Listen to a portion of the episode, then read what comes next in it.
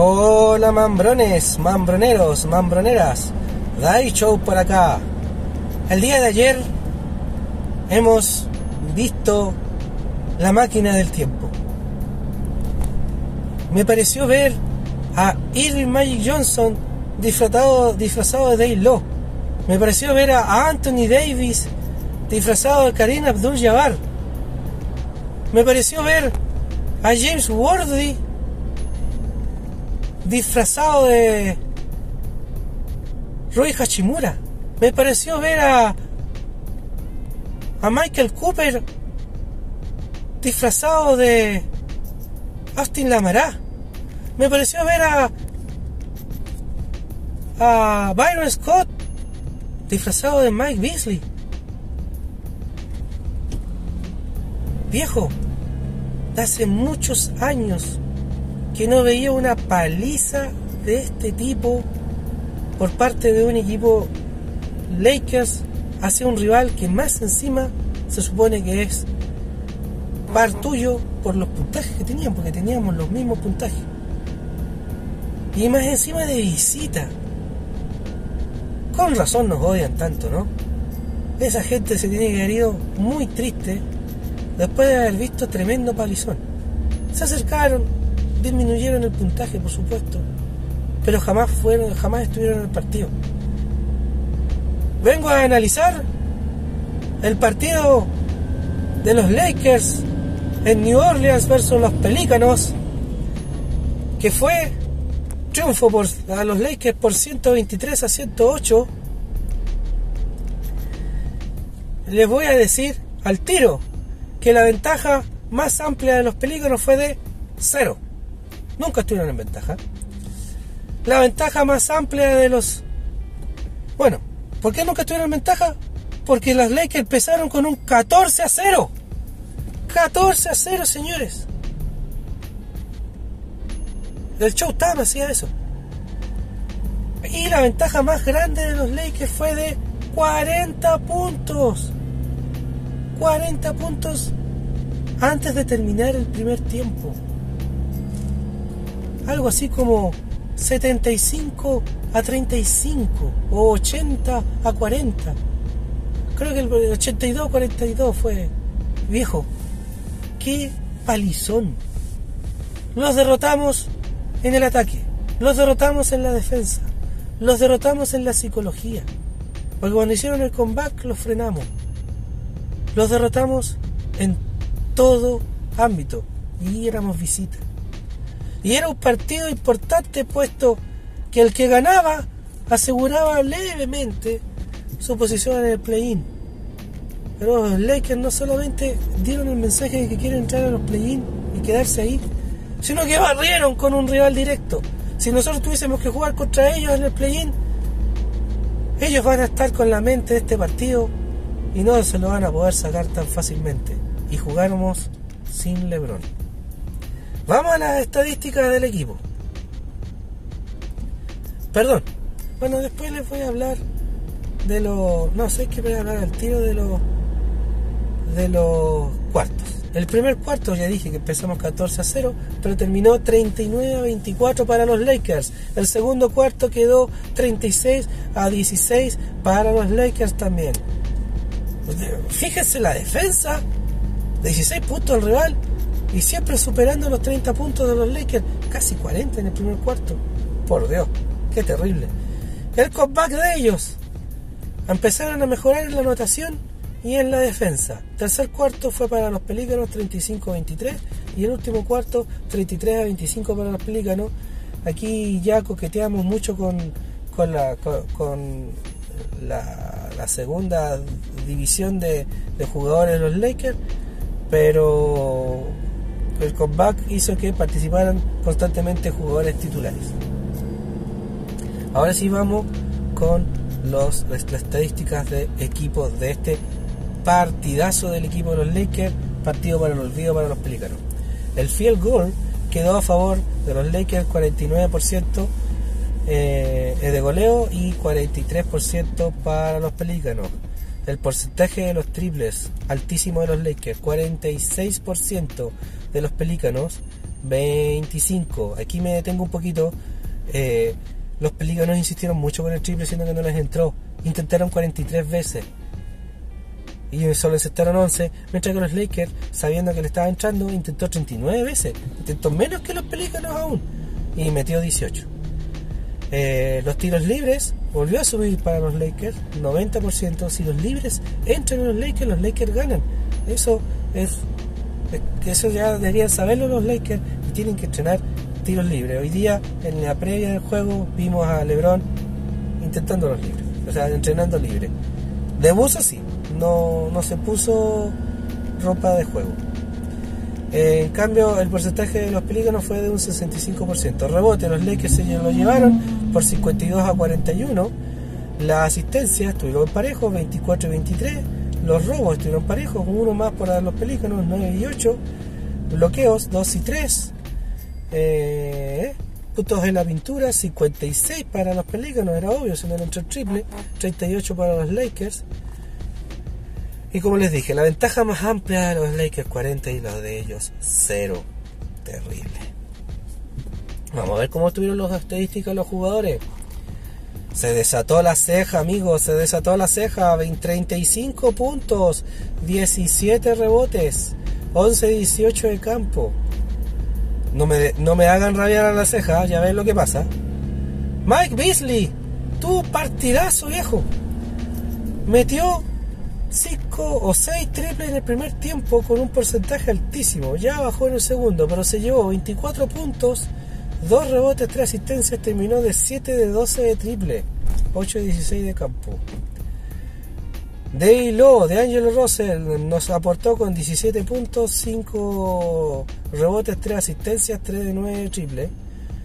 Y la banca no estuvo tan activa, pero sí destacaron Austin Reeves con 14 puntos, 5 rebotes, perdón, 5 asistencias, 4 rebotes. Y Rui Hachimura, 12 puntos, 2 rebotes y 2 de 3 de triple y mucha, muchísima defensa. La causa perdedora estuvo con todos los titulares de doble dígito. Brandon Ingram, la estrella, logró 22 puntos. 6 eh, rebotes, 6 asistencias, 1 de 5 de triple. Mal ahí Brandon.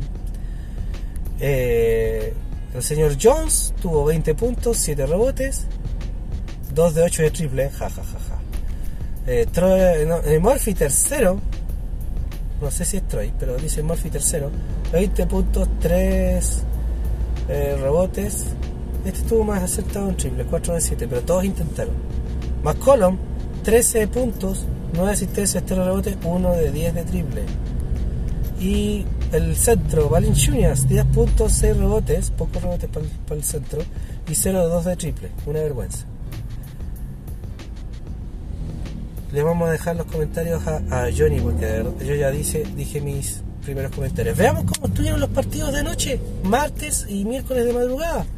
Los Cleveland Cavaliers también quisieron abusar de los Hornets. 120 a 104. Los Hornets tienen muchos lesionados. Eh, y ya Gracias por todo.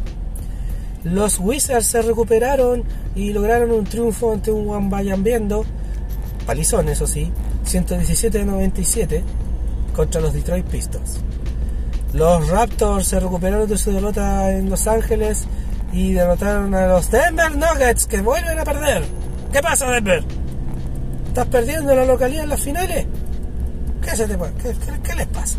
125 a 110, palizón. Eh, o tal vez no fue tanto. El Oklahoma City Thunder logró derrotar a los desarmados Nets por 121 a 107 y los duelos de Wembayan Bambiandos entre los San Antonio Spurs y el Orlando Magic fue palizón para los de Greg Popovich 132 a 114 los Milwaukee Bucks volvieron a los triunfos también y acaban de asegurar su presencia en los playoffs. 116 a 104 derrotaron de visita a los Phoenix Suns. Y los New York Knicks fueron a visitar por las tres Blazers que ya con esta derrota por parte de los New York Knicks, dije yo que están quedando fuera de la carrera. Son varias derrotas al hilo. se están quedando con muchos juegos atrás. Ya van por lo menos tres juegos para que entren los play-in y los de arriba están ganando. 123 a 107 eh, por los de Portland. Ya muchachos, les dejo las tablas a mi amigo Johnny Black Bamba. Yo aquí todavía forzando un poco la voz, pero ya volveremos con buena voz. Eh, no tengo más que decir. Qué rico ver ganar a los Lakers. Hoy día el sol calienta más, la marraqueta va a estar más rica, el pan, a los de otras regiones. Se despide de ustedes el esforzado David Show. Que tenga una linda jornada. Chau, chau, chau, chau.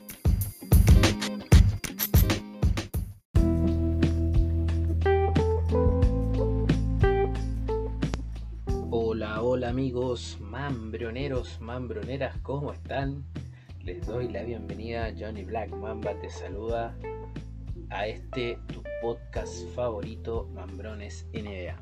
Debo decir que doy infinitas gracias a mi amigo personal de iShow por siempre estar ahí, por siempre comentar todo lo que yo le mando por interno de las noticias, tirar la talla y por las estadísticas que nos acaba de entregar de este partido que lamentablemente, lamentablemente los Lakers dejan ir, los Lakers votan, los Lakers pierden contra un rival directo como son los New Orleans Pelicans.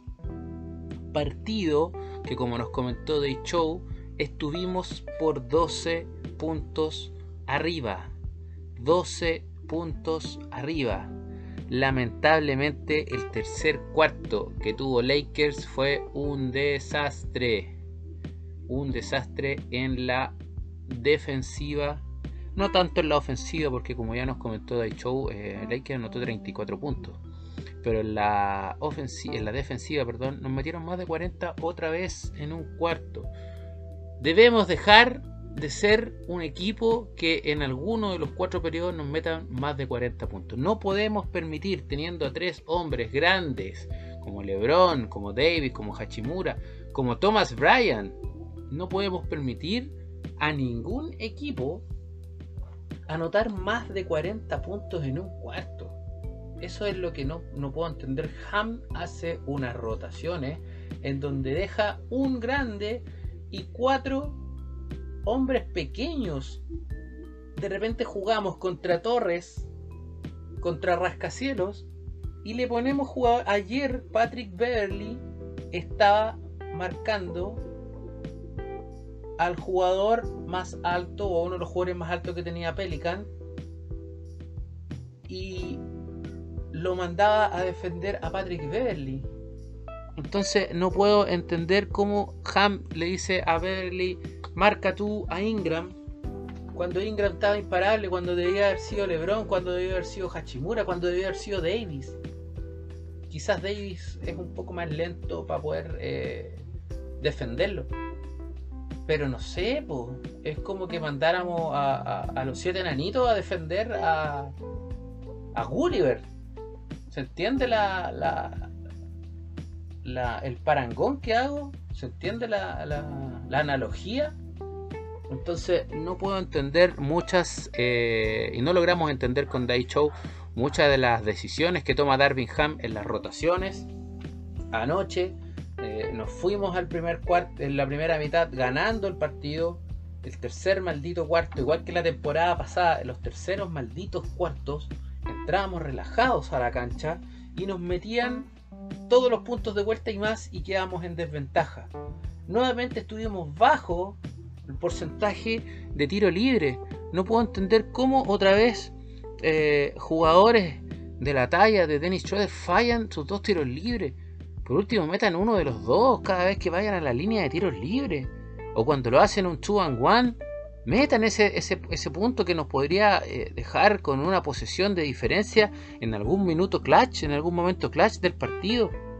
Estuvimos en el límite otra vez de... Eh, de la media de, porcentaje de tiros libres. Nuevamente nuestro, nuestro rival fue superior en ese ítem y, y, lamentablemente el tiro de tres no nos está acompañando. Lamentablemente el tiro de tres puntos hoy día para Lakers es como ver desde la base la cima del eh, Monte Everest. Se ve muy muy lejano poder eh, mejorar el tiro de tres puntos con lo que hoy día tenemos. Si bien Austin Reeves, que está evolucionado, tiene tiro de tres, no tiene la mano caliente como un triplero nato. No tiene la mano caliente como un Bogdan Bogdanovich, como un Body Hill, como un Van un Gary Trent. Eh, no es Curry. Entonces, eh, hoy día eh, debemos mejorar el equipo, no con una superestrella. ojalá, ojalá. Pero a veces tres superestrellas se chocan en una, en una, franquicia. Pero ojalá con un role player que sea un buen triplero, que tenga sobre el 40% de estadística, sobre el 40% en el tiro de tres puntos hoy día los Lakers eh, tienen cuatro hombres grandes que pueden eh, penetrar una defensa, que pueden eh, ganar los puntos en la pintura, ganar los rebotes, pero no los está aprovechando. Nuevamente otro equipo como los Pelicans anoche nos ganaron los puntos en la pintura con dos o tres hombres grandes por lo tanto, Lakers se está quedando sin armas para poder atacar a sus rivales. Si no tenemos penetración, si no tenemos eh, puntos en el poste bajo, en la pintura, no tenemos tiro de tres puntos, ¿con qué armas nos vamos a defender? ¿Con defensa solamente? ¿Quién va a anotar? ¿Vamos a anotar solo puntos en el contragolpe? No lo creo. Y hoy día, lamentablemente, salió la noticia y se nos fue a todos la ilusión, a todos los, fanáticos de Lakers por supuesto, nos fue la ilusión de que Kyrie Irving llegara a Los Ángeles Lakers. Lamentablemente esa ilusión se esfumó ya que hace unos minutos atrás eh, apareció la información desde los insiders más importantes de la NBA que los Dallas Mavericks acaban de fichar, acaban de llevarse a Kyrie Irving. Por dos jugadores de la rotación titular, más primeras y segundas rondas del, draft. Y Kyrie Irving va a jugar junto a Luka Doncic. Hoy día los Dallas Mavericks, ustedes saben que tiene una Luka dependencia. Cuando Luka Doncic no está, les cuesta demasiado ganar. Eh, y al contrario se van con muchos partidos con una gran L, con un luz, con una pérdida. Hoy día adquieren a un tremendo base que le gusta amasar la pelota, de hecho es uno de los jugadores que tiene mayor cantidad de tiempo la pelota en las manos, según la estadística de la NBA, y el otro es Luka Doncic. Entonces también uno dice, wow, vamos a ver a Luka y a Kyrie pero vamos a ver cómo estos dos señores logran compatibilizar en un equipo eh, donde ambos les gusta tener mucho la pelota. Ambos tienen la mayor cantidad de porcentaje de tiempo la pelota en las manos por posesión. Por lo tanto, wow, eh, tremendo. Yo no creo que Irving se haya ido a los Dallas para venir desde la banca, lo dudo. Eh, no sé si Luka Doncic va a dejar su puesto para jugar de escolta, lo dudo. Entonces se le viene un, un, gran puzzle, una gran interrogante al, al DT de los Dallas Mavericks. Va a tener a dos bases que eh, hoy día mueven harto la pelota, dos bases que son eh, armadores, dos bases que eh, son como los días del fútbol. Es como tener a dos Messi, dos Maradona, dos Mago Valdivia en su mejor momento, dos Corocitos en el mismo equipo. Complicado. Pero bueno, se acabó la ilusión de los Lakers. Irving ya no llega a Los Ángeles. Por lo tanto, hoy día, ¿qué le queda a Los Ángeles Lakers? Mejorar con lo que ya venía trabajando teníamos conversaciones o teníamos eh, intenciones de ir por los jugadores de Toronto Raptors. Estamos hablando de OJ Anunobi, estamos hablando de Fred Van Vliet, estamos hablando de Gary Trent Jr. Eh, estábamos en conversaciones con Utah, estábamos en conversaciones con los Hornets, estamos en conversaciones con, o quizás no directamente en conversaciones, pero sí con un interés por Indiana, por Buddy Hill, eh, por los Detroit hace tiempo ya, con Bogdan Bogdanovich. Eh, por lo tanto, todavía hay opciones de mejorar el equipo. Faltan cuatro días, el día 9, el próximo jueves 9 de febrero, se cierra el mercado de traspasos, el trade deadline es eh, la línea de muerte, la línea final, el último tramo. Y los Lakers eh, se espera que hagan movimientos en el mercado. Sinceramente, desde mi perspectiva, JBM, desde la perspectiva de Show, Los Ángeles deben salir. Sí o sí de Russell Westbrook. Russell Westbrook hoy día es el jugador a intentar traspasar. Quizás entregando un par de jugadores más, un par de roleplayers más, una primera ronda, una segunda ronda, va a depender de qué es lo que pretende traer eh, Los Ángeles Lakers. Hoy día, si nosotros apostamos por los jugadores de Toronto Raptors, entreguémosle a Russell Westbrook, entreguémosle a Matt Christie o a Austin Reeves o a Lonnie Walker, entreguemos las primeras rondas, entreguemos las segundas rondas, pero traigámonos a jugadores que están calados y que eh, van a generar un upgrade en el equipo de los Lakers, tanto en defensa, como en tiro de tres. Necesitamos abrir la pintura cuando los partidos están cerrados y la única forma es rotar la pelota por el perímetro y tener tiradores para que sí o sí la defensa rival tenga que salir al perímetro, tenga que salir a defender la zona eh, desde la línea de tres puntos y nos deje la pintura con forados, nos deje la pintura con huecos. De manera contraria, Lakers se va a quedar sin herramientas, como les comentaba, para poder hacer daño al rival. Bueno, ya de Show nos comentó las estadísticas, nos comentó que lamentablemente Los Ángeles Lakers perdieron un partido importantísimo y cayeron otra vez en la tabla de posiciones que la voy a revisar en unos minutos más. Vamos a ver cuáles fueron los resultados de este sábado 4 de febrero en la NBA. Hablando de Irving, los Brooklyn Nets sin Kyrie Irving, hasta el día de ayer no se sabía todavía para dónde se iba, todos pensamos que se iba a Lakers, pero ya sabemos para dónde partió. Los Brooklyn Nets le dan vuelta un partido a los Washington Wizards que perdían de 23 puntos. Los Washington dejan ir una victoria en Brooklyn con una ventaja de 23 puntos y lo pierden 125 a 123 donde lamentablemente Kyle Kuzma perdió unos tiros libres que pudieron haber cerrado el partido. Los New York Knicks caen ante los Angeles Clippers por 134 a 128. Los Milwaukee Bucks derrotaron inapelablemente a los Miami Heat con un tremendo partido de Giannis Antetokounmpo. Giannis Antetokounmpo viene eh, está segundo en el MVP race. Eh, Dejó atrás a Luka Doncic, dejó atrás a Joel Embiid, dejó atrás a Jason Tatum y está a la casa, palmo a palmo, de Nikola Jokic. Los Oklahoma, nuestro otro rival directo para clasificar a la postemporada, venció 153 a 121 a los Houston Rockets. Paliza, paliza de los Oklahoma.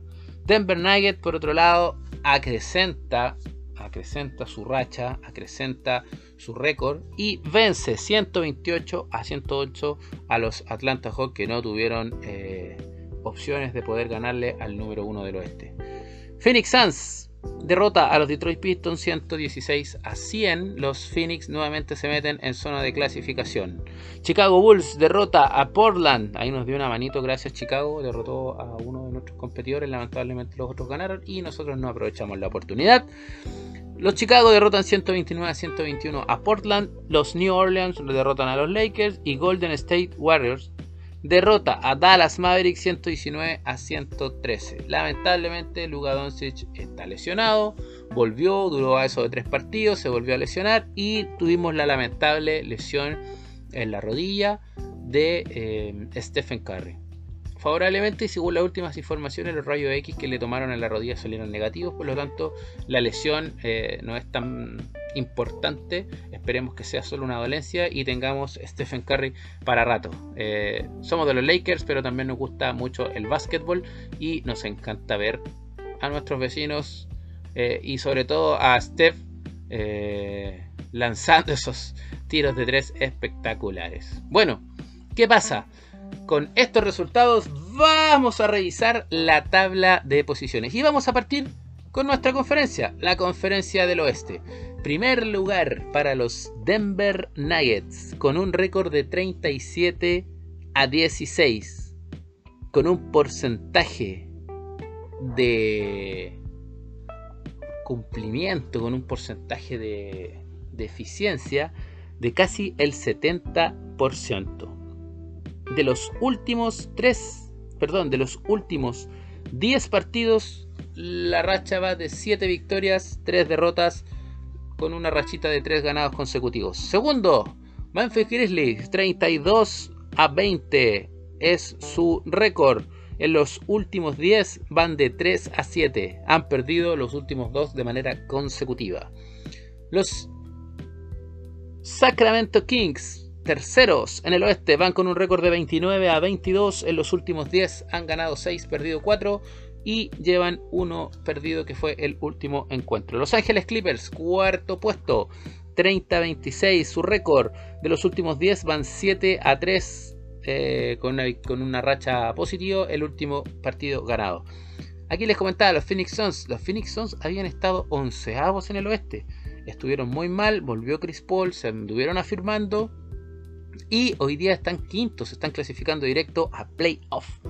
29-26 el récord de los últimos 10, van de 8 victorias, 2 derrotas, con una rachita de los últimos 2 ganados. Dallas Mavericks cierra el cuadro de los clasificados directo a los playoffs con un récord de 28-26. De los últimos 10 partidos han ganado solo 4, perdido 6 y el último encuentro lo perdieron, recordemos, con los Golden State Warriors. Los Warriors, que estaban en zona de clasificación directa playoff, hoy han caído al play-in, séptimo puesto, 27 a 26. El récord de los últimos 10 han ganado 6, perdido 4 y el último duelo lo ganaron. Los Minnesota, octavos, 28-27 el récord.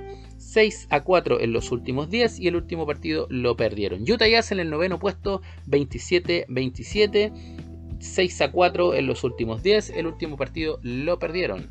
Y los New Orleans Pelicans con la victoria de ayer, lamentablemente, oh, déjenme llorar un poco por favor. Los Pelicans se metieron eh, en el décimo puesto, el último clasificado postemporada con un récord 27-27.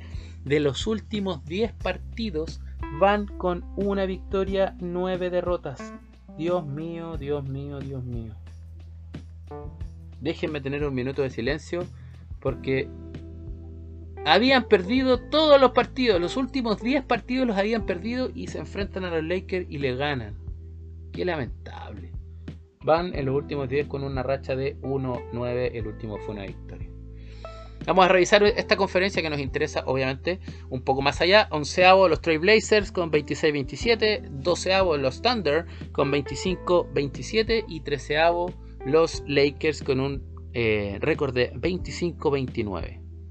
Si queremos entrar a los play-in, por lo menos debemos ganar dos encuentros y los que están arriba de nosotros perder dos. ¿Por qué se los digo? Porque Lakers hoy día está con 25 victorias, al igual que Thunder. Podría alcanzar a los Portland, que tienen 26, pero tienen 29 derrotas.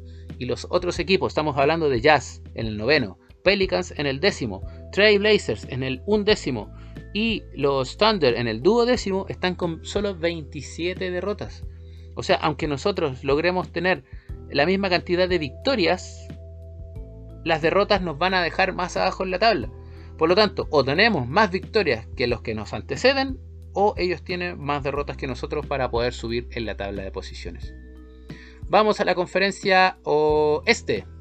A la conferencia este.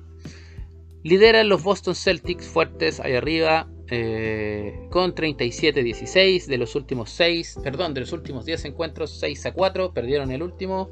Los Milwaukee Bucks van de 36 a 17. En los últimos 10 van 9 a 1. Qué racha de los Milwaukee Bucks. Los últimos 7 ganados. Tercer puesto, los Philadelphia 76ers 34-17, 9-1 en los últimos 10, rachita de 2 de los últimos ganados. Brooklyn Nets, que se está desarmando, dicen, por ahí, leí por ahí, que los Phoenix Suns van detrás de Kevin Durant. Qué atroz, cómo se desarman los equipos de un momento a otro. Los Brooklyn Nets van cuartos, 32 a 20, la racha 5-5 en los últimos 10, el último ganado. Cleveland Cavaliers en el quinto puesto, 32-22, 5-5 en los últimos 10, el último partido ganado. Miami Heat cierra la tabla de los playoffs del este con el, sexto puesto con 29-25 su récord, 5-5 en los últimos 10, los últimos 2 perdidos. séptimo 28-26 los New York Knicks, su récord 3-7 los últimos 10. El último partido perdido. Los Atlanta Hawks 27-27 en el octavo puesto, 5-5 en los últimos 10. Los Chicago Bulls 25-27 eh, su récord. En los últimos 10 van de 6 a 4. Y cierran la tabla los Indiana Pacers. Décimo lugar con 25-29 y eh, en los últimos días van de 2-8. Imagínense, Pacers está décimo con 25-29 y Los Ángeles está trigésimo, perdón, décimo tercero. Décimo tercero con el, en el oeste con el mismo récord. Qué fuerte es el oeste, ¿eh? Qué fuerte es el oeste. A ver, ¿qué se nos viene? LeBron James eh, como punto aparte, y, me da pena contarlo porque nos estamos quedando fuera de todo, estamos votando otra temporada a la basura, pero LeBron James está a 37 puntos de quedarse como el anotador más grande en la historia de la NBA y superar a, Karim Abdul-Jabbar. Está a 37 puntos. Jugamos el próximo partido el martes con Oklahoma de local. Si LeBron tiene una de aquellas noches inspiradas y mete, como nos tiene acostumbrado, más de 40 puntos, esa noche se va a convertir en el más grande anotador de todos los tiempos de la NBA y va a superar al otro eh, gigante que es Karim Abdul-Jabbar. Pero también lo puede hacer en el siguiente partido, que es el próximo jueves contra los Milwaukee, también de local. Y sería un partido eh, más especial aún, porque recuerden que Karim jugó y ganó un anillo en los Milwaukee Bucks y tiene una remera retirada en los Milwaukee Bucks antes de llegar a Lakers. Eh, y sería muy lindo que LeBron, frente al equipo que tuvo también a Karim, lograra batir el récord. Pero vamos a ver, la próxima semana jugamos dos partidos de local, volvemos al oeste, jugamos de local contra Oklahoma el martes, contra Milwaukee el jueves. Salimos el próximo sábado a jugar a San Francisco contra los Golden State Warriors. Eh, salimos el próximo lunes 13 a jugar a, Oregon versus Portland. El 15 eh, volvemos a casa a jugar con, nuevamente con los Pelicans. El 23 jugamos de nuevo contra los Goldens de local. Y para cerrar el mes de febrero, el 26 vamos a Dallas a jugar contra los Mavericks. Y el 28 vamos a Memphis a jugar contra los Grizzlies. Se viene un calendario complicado. Esperemos que nuestros rivales tengan un calendario más complicado aún. Y los Lakers roben eh, puntos de visita, roben victorias de visita. Y de local debemos ganar todos los partidos sí o sí. Recuerden que quedan cuatro días para que se termine el mercado de bases, el mercado de traspasos. Lakers ha traído hasta el momento solo a Rui Hachimura, que ha sido un, como todos lo han mencionado, ha sido un robo en la NBA porque Pelinka casi que lo robó a mano armada a los Washington por casi nada. Y eh, se espera que los Lakers traigan un par de jugadores más, una escolta y un alero tiradores. Esperemos que así sea, por favor. Yo estoy levantando mis manos al cielo para que así sea, señores. Y esperemos que eh, lo que queda de temporada logremos entrar por lo menos a play-in, pero sí o sí a los playoffs. Para que por lo menos sea un mercado atractivo, sea una franquicia atractiva venir a Lakers y los jugadores no digan, ah, no, Lakers, por moda historia que tengan, hoy día no está clasificando postemporada, no tengo más vitrina, no tengo posibilidad de ganar un anillo, no, no voy a Lakers. Eso es lo que no puede pasar. Podemos tener más títulos que los Celtics, podemos tener más todo que los Celtics, que son nuestros contendores naturales en la NBA, pero si hoy día, en la actualidad, no hacemos las cosas bien y no somos una franquicia atractiva para el resto de jugadores, nos vamos a quedar con lo que tenemos y lo más probable es que en vez de traer, se empiecen a ir las estrellas o los roleplayers que hoy día nos están funcionando. Y que a lo mejor Hachimura no quiere renovar en el mercado de verano y nos quedemos sin un otro hombre grande, ¿cierto? Otro alero eh, que por lo menos en Washington hizo muy buenos partidos.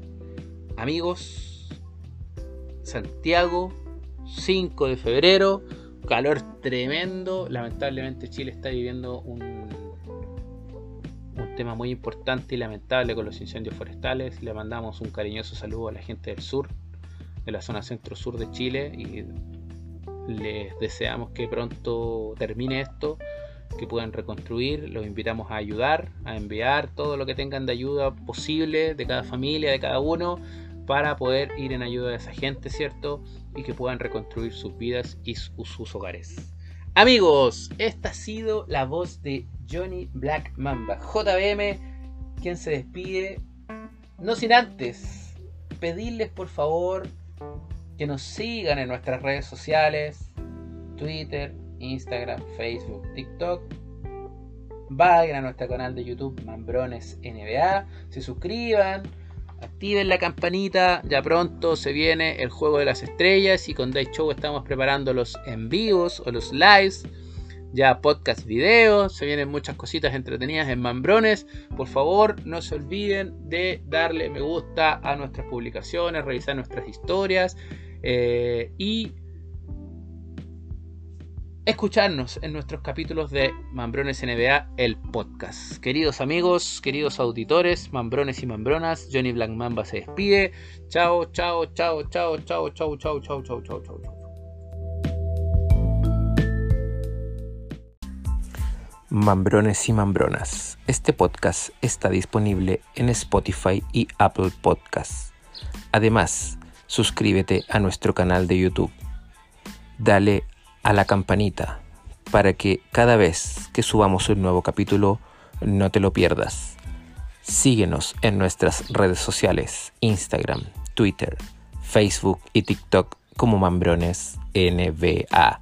Si te gusta nuestro contenido, compártelo con tus amigos.